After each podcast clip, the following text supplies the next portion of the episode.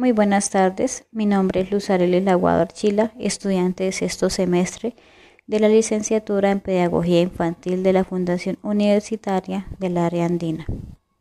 Este podcast consiste en compartir una experiencia que por medio de la observación directa se visualizan diferentes falencias para el desarrollo de la estimulación de la motricidad gruesa en los niños y niñas de 3 a 4 años de edad.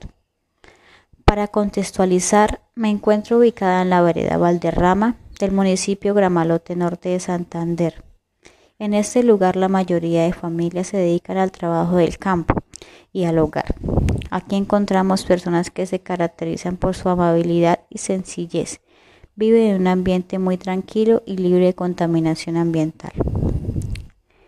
La observación se realizó en las horas de la tarde en la vereda Valderrama donde se encontraron falencias como la ausencia de parques recreativos y lugares adecuados para realizar actividades físicas que permitan desarrollar habilidades motoras gruesas. Estas, estas falencias están afectando a la comunidad de ese sector y especialmente a los niños entre las edades de 3 y 4 años. En esta localidad el comportamiento de los pequeños se visualiza en gran afecto hacia el entorno en el que se encuentran, estos niños se divierten jugando con las plantas y animales, salen a correr y juegan mucho por los alrededores del campo.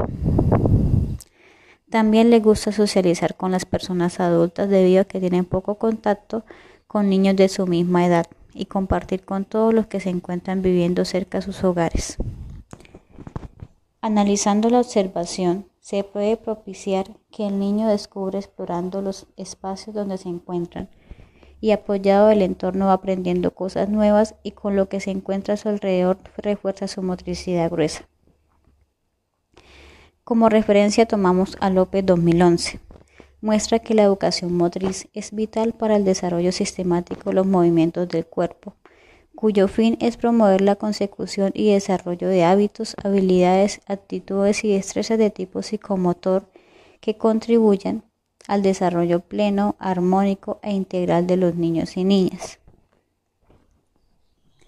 Teniendo en cuenta este autor, la motricidad es una parte fundamental de la formación del ser humano, debido a que tiende a la mejora integral de la mente, el cuerpo y el espíritu mediante actividades motrices planificadas de manera racional.